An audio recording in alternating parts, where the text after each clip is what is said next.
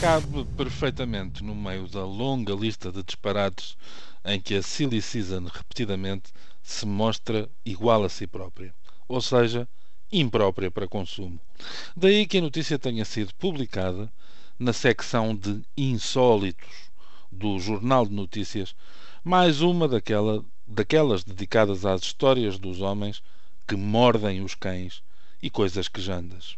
Desafio quem me ouve a seguir comigo e a ultrapassar os traços grossos de uma comédia buçal para depois tirarmos conclusões. Ora, vamos lá.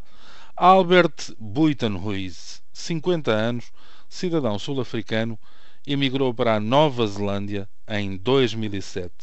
Levou consigo a mulher, que por sua vez seguia os passos de parte da família, com destaque para a irmã. Ao que se sabe, Albert nunca teve problemas desde que chegou à cidade de Christchurch. Por ironia, a tradução à letra é Igreja de Cristo. Nem pessoal, nem profissionalmente, uma vez que conseguiram ambos rapidamente empregar-se num restaurante.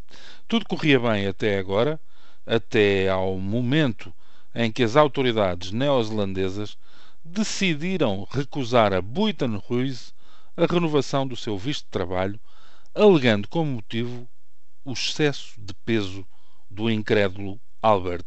Mas tanto ele como a mulher foram obrigados a abandonar de imediato os seus postos de trabalho, apesar dos protestos do proprietário do restaurante. Um porta-voz dos serviços de imigração afirmou a um jornal local que o peso de Albert Buitenhuis acarreta um risco significativo de sofrer de diabetes, hipertensão, doenças cardíacas ou cancro. E acrescentou, indo finalmente ao cerne da questão, esta extraordinária explicação.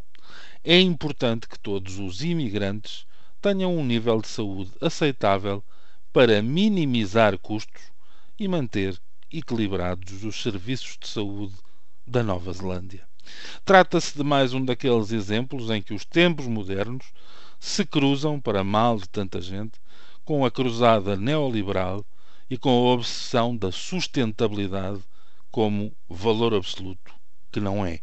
Quando as doenças do ser humano que vive ao nosso lado são primordialmente transformadas numa qualquer medida monetária, quando começa a pretender que se estabeleça um preço base, uma quantia padrão para a qualidade da vida humana, certamente estamos mal. De resto, não é preciso trasler este pequeno episódio para se perceber como andamos lestos e tortuosos a descobrir e a aplicar novos fatores de exclusão em vez de caminharmos no sentido inverso. Não basta que, muitas vezes, a sociedade civil já não disfarce alguma tendência para o desrespeito e para a humilhação da diferença. Agora, pelos vistos, andamos à procura de enquadramento legal e de argumentação razoável para esmagar o direito à diferença, seja ela cultural, genética, racial ou por aí fora. Só para que conste, para que conste perdão, quando Albert Buitenhuis chegou à Nova Zelândia, há mais de meia dúzia de anos, pesava 160 quilos. Não teve dificuldades, nem lhe foram levantados quaisquer obstáculos. Hoje pesa 130, o que significa uma melhoria, mesmo tendo em conta o envelhecimento. Mas de uma vez por todas, quando o poder não quer, qualquer desculpa serve para discriminar. Neste caso, é apenas pesadamente mais imbecil do que é costume. Bom dia.